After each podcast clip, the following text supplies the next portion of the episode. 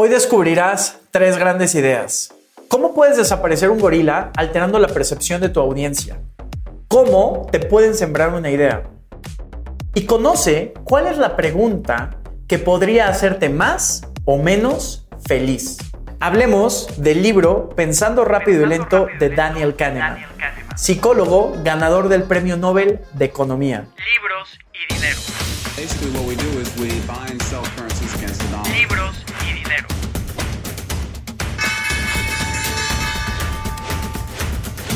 Libros y dinero. Advertencia. Todo lo que aprenderás aquí es teoría psicológica altamente persuasiva. Exigimos de tu juicio ético para que hagas buen uso de esta información. Me atrevo a decir que este es el mejor libro para que entiendas cómo es que tomas decisiones y cómo es que funciona tu intuición. ¿Te ha pasado que de repente piensas algo y sientes que esa idea es muy natural y que todo va bien? Bueno, esta idea normalmente tiene algo que se llama facilidad cognitiva. Te lo voy a explicar más adelante, pero para que puedas entender estas tres ideas a profundidad, te voy a dar una base teórica. Tú tienes dos sistemas de pensamiento, un sistema rápido y uno lento. En el primer sistema, actúas de manera intuitiva, automática y sin esfuerzo.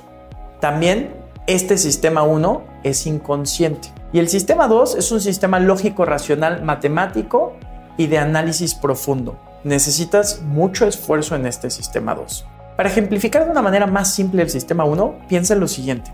Cuando tú ves una cara de alguien que está muy enojado, no haces un análisis profundo de lo que está pasando, no tomas medidas de sus ojos, no analizas nada, simplemente sientes que está enojado y sabes que está enojado.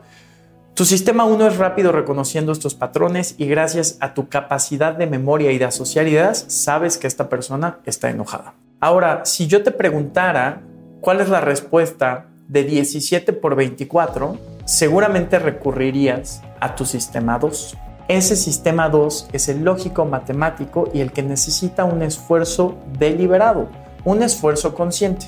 Generalmente estos dos sistemas operan muy bien y solucionan muchos de los problemas a los que te enfrentas día a día. Pero muchas otras te llevan a cometer los peores errores de juicio.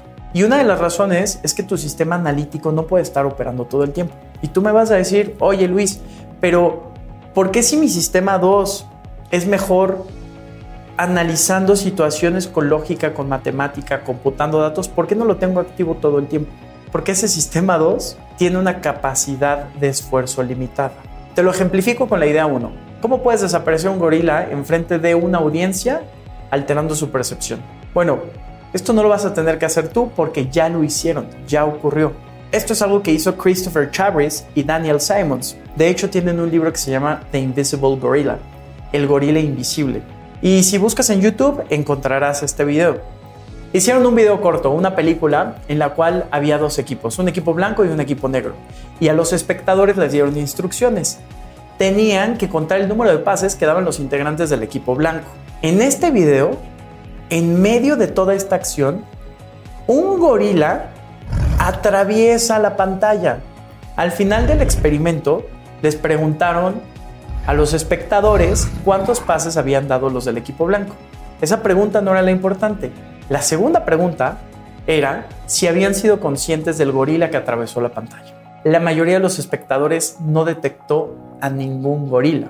¿Qué quiere decir esto? Cuando tú estás en una tarea que requiere todo tu esfuerzo y atención, todo tu sistema 2 está trabajando, tienes como un tipo de ceguera temporal hacia el entorno. Tu cerebro va a priorizar toda la atención hacia la tarea prioritaria y lo demás no será importante. De hecho, en la biografía de Elon Musk hablan que él muchas veces entra como en un mundo en el cual no percibe nada de lo que ocurre a su alrededor. O sea, de repente tiene gente hablándole, agitándole la mano y diciéndole, hey, Elon, y no los percibe.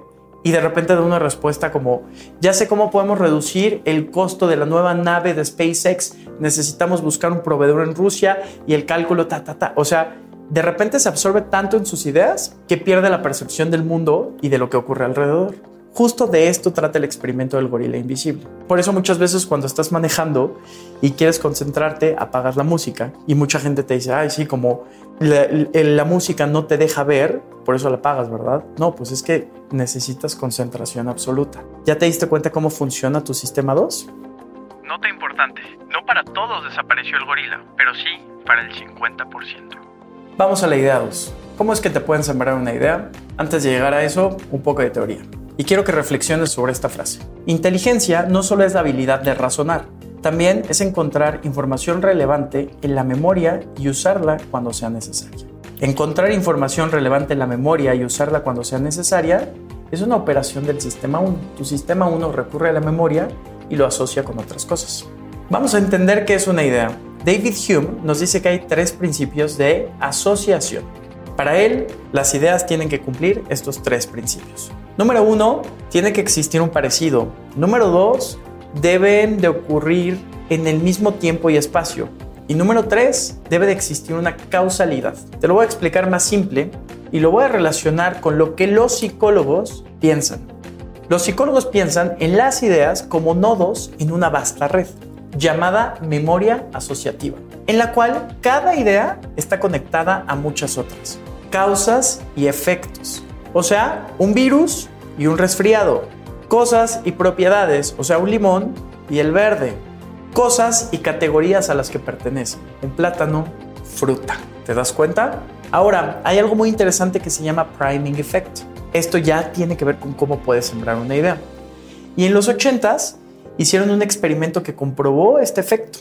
Y se comprobó que la facilidad con la cual llegan palabras a tu mente cambia drásticamente cuando previamente fuiste expuesto a otra idea. O sea, te primearon. Esto fue en inglés. Estos experimentos fueron en inglés, pero por ejemplo estaban las palabras eat y wash y después había una palabra que empezaba con S y terminaba con P. Ajá. Y muchos, los que, los que vieron wash, lo relacionaban con soap, jabón. Y los que vieron eat, lo relacionaban con soup, comida. O sea, si te hablo de comer, es más fácil que en tu mente encuentres palabras que tengan que ver con comida. Y si te hablo de lavar, es más fácil que encuentres la palabra jabón. O sea, esto simplemente demostró que te pueden primear la idea de una palabra. Hay un segundo experimento que es aún más interesante. No solamente tiene que ver con ideas, sino logran primearte y llevarte a ejecutar una acción. Esto se llama Florida Effect, el efecto Florida. Tomaron un grupo de estudiantes y les dieron palabras que se relacionaban con vejez, sin incluir expresamente la palabra vejez. Era gris, arrugado, lento, y tenían que formar frases con esto. La parte interesante del experimento no era esta primera parte de formar frases, sino cuando se trasladaban de un salón a otro. Terminando el experimento, midieron el tiempo en el cual se trasladaban y los alumnos que habían sido primeadas con palabras relacionadas con vejez se trasladaron drásticamente más lento. Influyeron en sus acciones, sus movimientos fueron más lentos. Interesante, ¿no? Otro efecto de priming fue en una cafetería en la cual había una caja en la cual al consumir tu pago era voluntario, era una donación. Y cuando cambiaron los cuadros de flores por cuadros de ojos, las semanas que tuvieron los cuadros de ojos recibieron donaciones mucho más grandes. O sea, la gente tenía como idea para emeada el que estaban siendo observadas. No solo eso, hay algo que un investigador llamado Gary Larsons encontró. Su experimento tenía que ver con calificar el humor de ciertas caricaturas. Y algunos de los participantes les dieron un lápiz que atravesaba la boca. Un lápiz de manera horizontal, sin que ellos lo supieran, emulaba una sonrisa. Y a otros les pidieron morder el lápiz, pero como frunciendo el ceño. Los alumnos que simularon esta sonrisa calificaron el nivel de humor con puntuaciones más altas. Y los que hicieron esta cara que simulaba un enojo le dieron puntuaciones más bajas. Imagínate cuántas cosas en tu entorno no están paraemeando tus acciones, tus emociones y tus ideas. Aquí ya viste cuatro formas de priming. Una tiene que ver simplemente con las palabras, mencionas palabras que tienen una asociación con las ideas que quieres relacionar y llega. Otra tiene que ver con las imágenes. Una imagen de ojos puede hacer que la gente sea más honesta y aporte más en una honesty box para pagar por su lunch. También vimos el Florida Effect, que esto tiene que ver con formar frases con palabras que se relacionan con una idea y después esa idea va a lograr influenciar una acción. Y el experimento de calificar el humor de las caricaturas. Simplemente una sonrisa previa a ese experimento modificó el resultado y la puntuación del humor. Aquí algo que quiero que recuerdes. El poder de la memoria asociativa actúa silenciosamente, activa muchas ideas que a su vez activarán otras. Muy pocas ideas registrarán conciencia. Bueno, esto de priming nos lleva a algo que se llama facilidad cognitiva. Facilidad cognitiva es cuando te sientes bien, cuando dices, oye, esa idea va bien. Intuitivamente crees que estás tomando una buena decisión.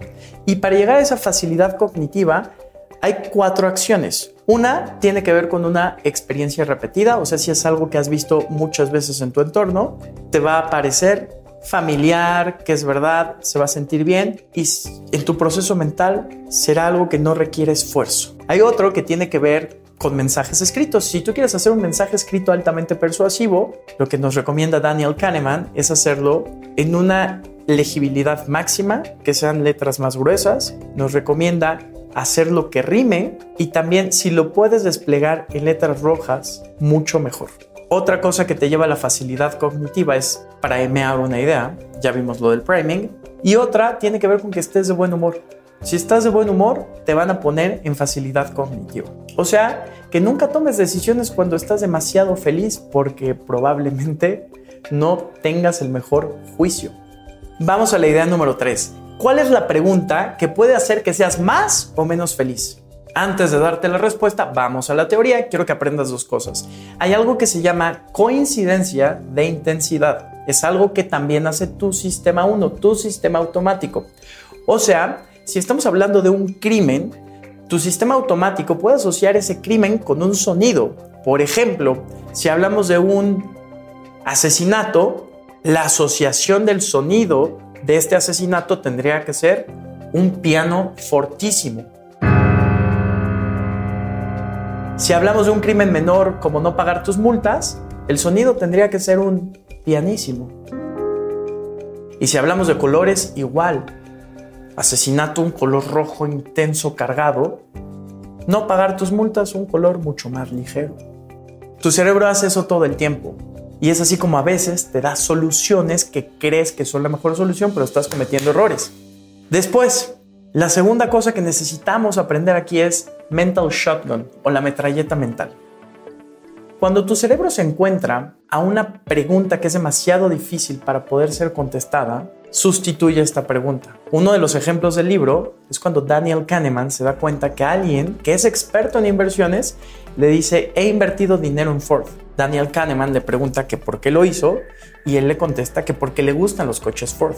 Esta persona debería de haber estado contestando si el valor de las acciones de Ford estaban en un precio justo y si era buen momento para invertir, pero en realidad él contestó, me gustan los coches de Ford y de ahí tomó la decisión de invertir. Esta sustitución de preguntas muchas veces ocurre cuando contratas a alguien. Llega alguien muy bien parecido o muy guapa, la entrevista se da bien, fluye, no has visto a esta persona ejecutar su trabajo y dices, me parece que es el candidato ideal. Esto se conoce como halo effect. Por eso muchas veces a los guapos y a las guapas les va mejor en las entrevistas.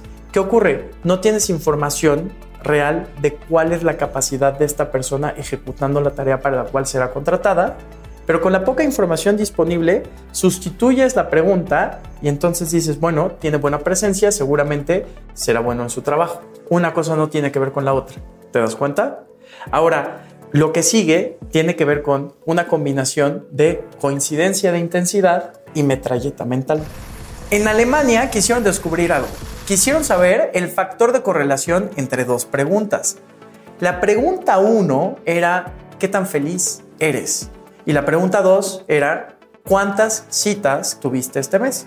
Los encuestados eran alumnos universitarios y entonces los resultados arrojaron que el factor de correlación entre felicidad y las citas del el mes era cero.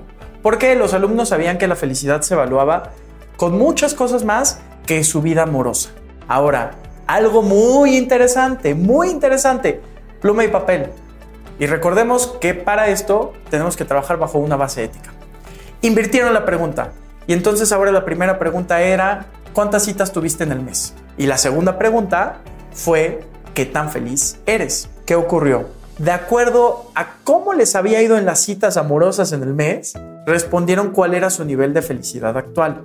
El nivel de correlación cambió de 0% a 66%. ¿Qué más ocurre con esto? ¿Qué podemos aprender de esto? Que la primera pregunta puede ser sustituida por cualquier cosa. O sea, ¿cuál es la pregunta que te hará más o menos feliz? Puede ser cualquiera. Por ejemplo, si yo te pregunto de tus finanzas personales, reflexiónalo por un segundo. Si yo te digo, piensa en todo el dinero que ha pasado por tus manos y el dinero que tienes ahorrado hoy o el patrimonio que tienes hoy, me vas a dar X respuesta. Y si yo después te pregunto, ¿qué tan feliz eres?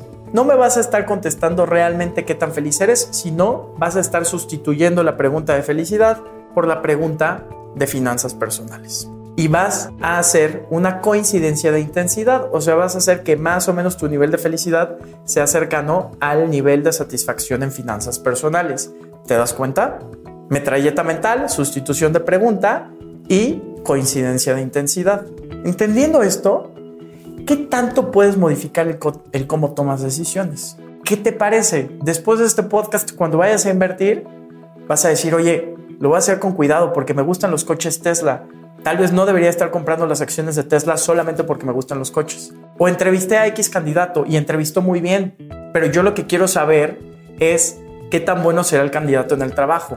Tengo cuidado de no sustituir una pregunta por otra. O tal vez estás de muy buen humor y en ese momento vas a tomar alguna decisión financiera importante.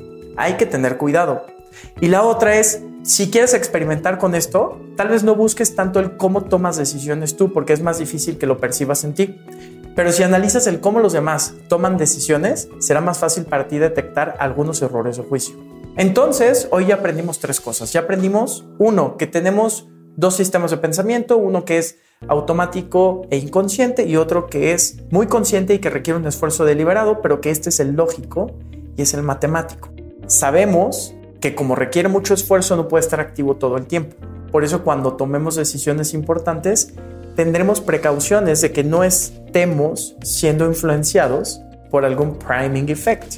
También cuidaremos que cuando estemos solucionando un problema no estemos haciendo una sustitución de preguntas. ¿Te das cuenta? Ya tienes mejores elementos para tomar mejores decisiones. Esto solamente es el primer podcast del libro Pensando rápido y lento. En la segunda parte te voy a enseñar a predecir el futuro.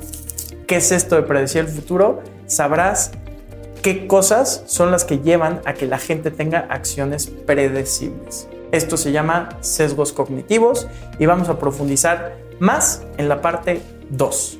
Sígueme, si te gusta el contenido, por favor comparte, suscríbete, activa las campanitas. Si te gusta mucho, por favor ponme 5 estrellas, que eso ayuda a que el algoritmo nos esté dando vida. Y si quieres escribirme, si quieres contactarme, si tienes dudas, búscame en Instagram como Luis Cuevas 360 en TikTok como Luigi Caves y también si quieres ver imágenes que respalden todo este diálogo, ve al canal de YouTube, estoy como Luis Cuevas 360.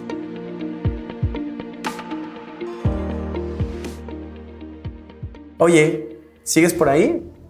Quiero que sepas que este podcast es sponsoreado por Luis Cuevas 360, por mi oficina. Y ahí ayudamos a que la gente pueda tener un ingreso en su retiro. Les ayudamos con planes personales de retiro. Mucho de lo que aprendo de economía del comportamiento lo estoy aplicando para que puedas tomar mejores decisiones financieras y que puedas ahorrar sin tanto esfuerzo y que lo disfrutes. Estos planes normalmente se hacen con el 10% del ingreso de las personas. La mayoría aporta el 10% de su ingreso.